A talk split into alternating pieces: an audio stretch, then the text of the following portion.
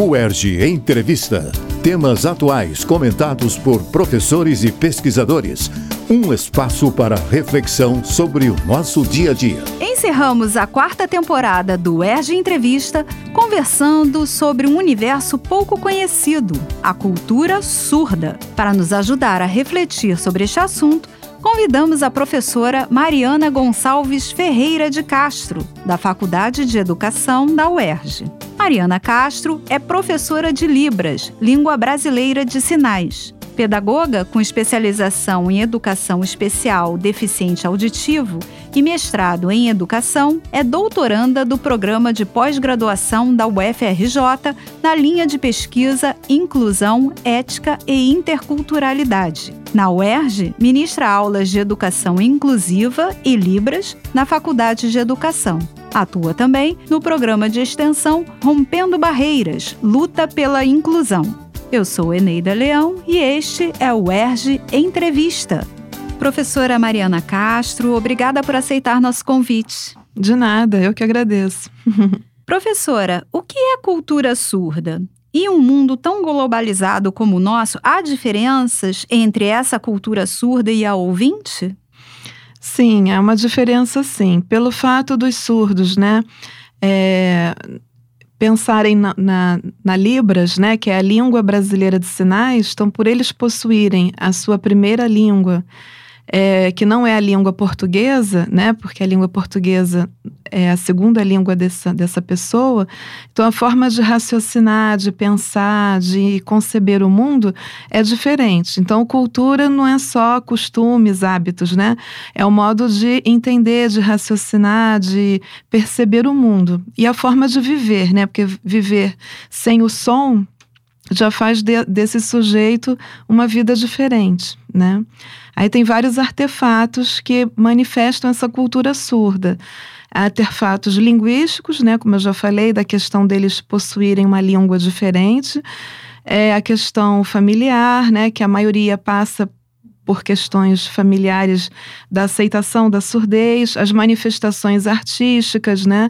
A literatura surda. Hoje em dia já tem vários artefatos de histórias, contos, né, que narram a questão da, do empoderamento da pessoa surda, né, do respeito a essa minoria linguística, né, e teatro, é, muitas manifestações também políticas. Então, tudo isso faz parte da cultura surda, né?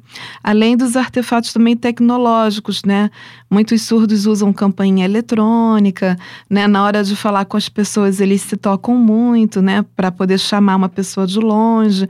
Então, é a forma de viver através do, da visão, né? Em relação à identidade, professor, existe uma identidade surda única? Como se dá esse fenômeno de formação de identidades entre os surdos? Então, a identidade surda, ela vai ser mais política ou menos, né? Dependendo de como esse sujeito ele se entende e como que ele é inserido ou não na comunidade surda, né? Então, as pessoas surdas em que a família educa de uma forma independente, autônoma, né, que leva ele para frequentar ambientes onde tem outros surdos, associações de surdos, movimentos relacionados à, à religião, né, que tem independente de, da religião, já existem vários trabalhos com surdos, é, teatro, cinema, adaptado em língua de sinais. Então, quanto mais ele conviver com a comunidade surda, mais ele vai se entender e se aceitar como uma pessoa surda. Agora, se esse sujeito for afastado, for excluído, né, for tratado como é, for reprimido, né? Uhum. Muitas vezes as famílias têm dificuldades de aceitar a língua de sinais, então ele sofre essa repressão durante muitos anos e aí ele fica com aquela identidade híbrida, né? Porque ele não sabe se ele é surdo mesmo, se ele é ouvinte, né? Muitas vezes tem dificuldade de se aceitar. E isso pode trazer prejuízos sociais, psicológicos, até cognitivos, é, né? de criar vínculos, né, Sim. com, com os outros. né? Isso. Então é muito importante que a criança surda, se ela for surdo congênito, né? Ou seja, se ele nasceu surdo, hoje em dia já tem o teste da orelhinha, que é um exame obrigatório em todos os hospitais públicos e privados, né? Então, fez o teste da orelhinha, detectou a surdez, é importante que esse bebê já tenha a inserção na língua de sinais o mais cedo possível, para que ele possa ter o mesmo desenvolvimento cognitivo de uma criança ouvinte, Uhum. né? A senhora falou no início é, em, em relação ao português ser a segunda língua dessas pessoas. É, a senhora explica para a gente o que é esse projeto de leitura e escrita em língua portuguesa para surdos que a senhora ministra aqui na universidade? Sim, então, é, nós, esse é um curso de português, né, de língua portuguesa como segunda língua para surdos, para estudantes surdos do ensino fundamental, né? É, esse curso está vinculado ao programa Rompendo Barreiras, Luta pela Inclusão, que é um programa de extensão, e esse curso é um dos projetos que nós temos é, programa. no programa, né? Então, o nosso objetivo é ministrar aulas, né, é, para incentivo da leitura e da escrita como uma segunda língua, porque pelo fato desses alunos terem a Libras como primeira língua, né? Então, na hora de escrever, a tendência é eles fazerem uma interlíngua, né? Escrever na estrutura da língua de sinais, porque a língua de sinais tem uma estrutura, uma gramática própria, diferente da língua portuguesa. Então, ela não tem todos os, nem todos os conectivos, né? Os verbos Uhum. não são flexionados como na língua portuguesa. Tem várias questões. Então, é, muitos não têm acesso a esse ensino nas escolas onde eles são de origem, né? Então a gente desenvolve uma metodologia que nós acreditamos através do sócio-interacionismo, né? Através de contato com textos, diferentes tipos de textos, de acordo com o interesse deles, né?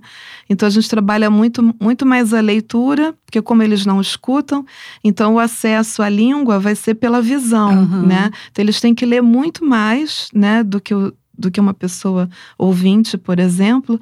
Então, quanto mais eles lerem, melhor eles vão escrever. Então, esse é o intuito, né? Dar esse estímulo e a- as aulas são todas ministradas em língua de sinais. Além dessa questão do português, quais os principais desafios que os surdos têm em relação ao acesso à educação?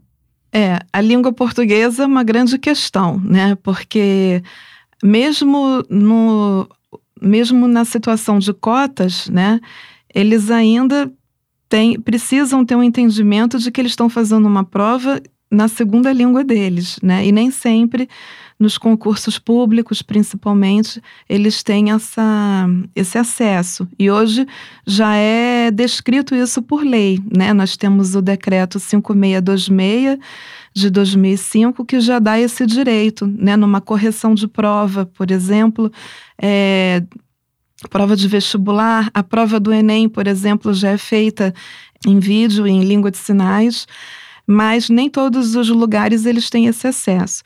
Então, isso prejudica muito, né? dificulta muito Uhum. o acesso aos surdos ao ensino superior, por exemplo, a um concurso público. Né? Esse é o grande desafio da pessoa surda. Né?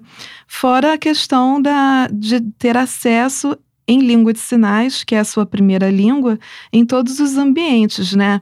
Numa academia, num teatro, num cinema, num, numa igreja, onde quer que ele esteja, porque a inclusão não é só escolar, né?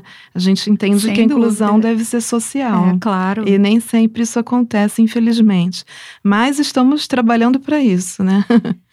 Agora, eu imagino também que para uma pessoa que não teve a Libras como primeira língua, né, Ah, e depois teve que aprender, as dificuldades sejam diferentes, não? Sim, é. Aí sim, a pessoa que nasceu ouvinte e que depois fica surda, ela precisa ser reabilitada, né? Ela tem que é, aprender a viver novamente sem audição, né? Então, muitos é, procuram a comunidade surda e passam a ter acesso à língua de sinais, né? Esse seria o ideal. Mas tem outros que demoram, né? Tem aquele período do luto, que é natural, né? Uhum. E depende muito também do estímulo que essa pessoa tem da família. É, geralmente, se a pessoa já tem uma vida organizada, se ela é casada, se ela tem, né? Às vezes tem parceiros que apoiam, tem outros que não, né? Se a pessoa trabalha, ela vai ter que ser readaptada naquela função. Então, depende de como é, foi a vida dela, né? Professora Mariana, a senhora trabalha também com pessoas com perdas visuais e auditivas. Que tipo de intervenção é realizada para viabilizar a inserção social dessas pessoas? Então, também difere, é, difere bastante a questão se ela é congênita ou não, né? A gente chama de surdo-cegueira, né? São pessoas que têm as duas perdas sensoriais, né? Além da audição, a visão. E existem N causas, além dessas que eu citei anteriormente, tem várias síndromes também. A síndrome de Usher, né, que se escreve Usher, né? A síndrome de Vandenburg e várias síndromes que estão sendo descobertas atualmente que têm levado à surda-cegueira. Então, a criança surda-cega congênita é, tem todo um trabalho muito longo, né? Porque primeiro ela tem que entender que o corpo é dela, né? Que existe uma causa, uma consequência, criar um vínculo afetivo. A educação tem que ser individualizada, né? É, você tem que estimular um sistema de comunicação, seja ele a língua de sinais ou não. Existem vários tipos de sistemas de comunicação para uma pessoa surda cega, né? Então, tem o Tadoma, que é uma leitura labial tátil, onde a pessoa coloca os dedos nas extremidades da boca e os outros na corda na, na garganta para sentir a vibração. Tem a libras tátil, que você faz a libras na palma da mão da pessoa, né, que são os mais usados, mas existem outros sistemas de comunicação que tem que ser estimulado. Agora a pessoa que ficou surda cega depois, né, é uma pessoa que nasceu surda, teve toda a sua vida de surda e fica cega depois, ela pode ser. É, ela já tem uma língua, né? Então o tipo de trabalho vai ser diferenciado, né? Ou vice-versa, uma pessoa que é uhum. cega e depois perde a audição. Lá no Rompendo Barreiras, vocês trabalham com que faixas etárias? É, atualmente a gente não tem nenhum projeto que atenda diretamente a pessoa surda cega, mas nós já tivemos usuários, né? Somente surdos. Usuários né? surdos cegos mesmo, uhum. que já uhum. foram lá é, buscar apoio de material para estudar, para ler. Mas aí já são adultos, não? Já são adultos. É, o nosso público é mais para ensino médio e ensino superior. Okay. É. Para encerrarmos, professora, que políticas públicas são necessárias para que as pessoas com deficiência se sintam inseridas de fato na sociedade? É, muitas. Na verdade, o Brasil é o que mais tem lei, né? Já existem muitas políticas públicas. É, a mais recente é a Lei Brasileira de Inclusão, né? Que sintetiza várias políticas públicas, mas infelizmente nem sempre é colocada em prática, né?